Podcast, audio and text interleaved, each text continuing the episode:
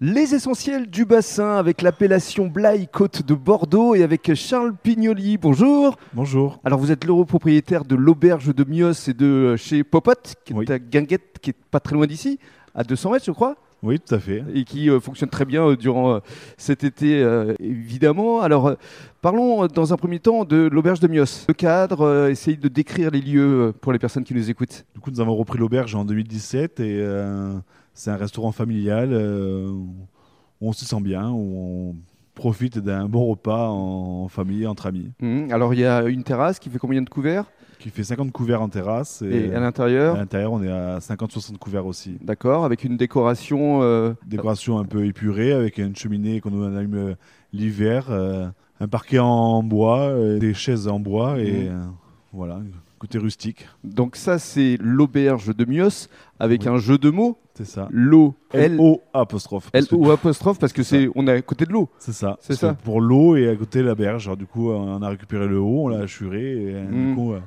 c'est pour ça, ça, ça a été notre euh, petit, euh, petit, bébé truc. petit jeu de mots. Petit jeu de mots. Et vis-à-vis euh, justement de la Laïre, euh, à la deux pas pour le coup, euh, il Oui. y a chez Popote. On a ouvert le 14 avril euh, cette année. euh, on a repris la guinguette de Mios. À l'époque, c'était repris par euh, la cantine des copines. Et du coup, on a repris ça euh, cette année. Mhm.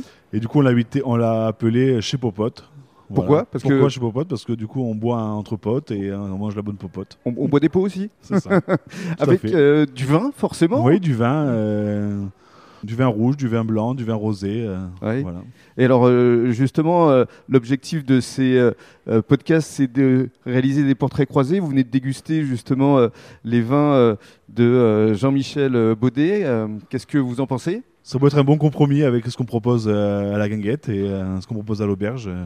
Et puis ce qui est important, euh, c'est aussi de connaître le vigneron, de savoir comment il travaille euh, le vin, les, les sols. C'est ça, tout à fait. Il y a une histoire derrière. euh, c'est bien de rencontrer le producteur parce que du coup, euh, il nous explique un peu le. euh, Mhm.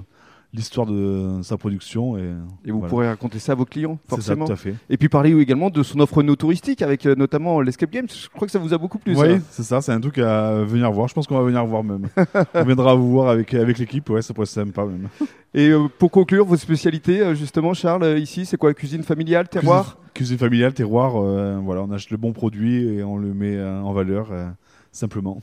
Très bien, merci beaucoup. Merci. Et dans le cadre du deuxième podcast, on va faire la connaissance de Jean-Michel Baudet.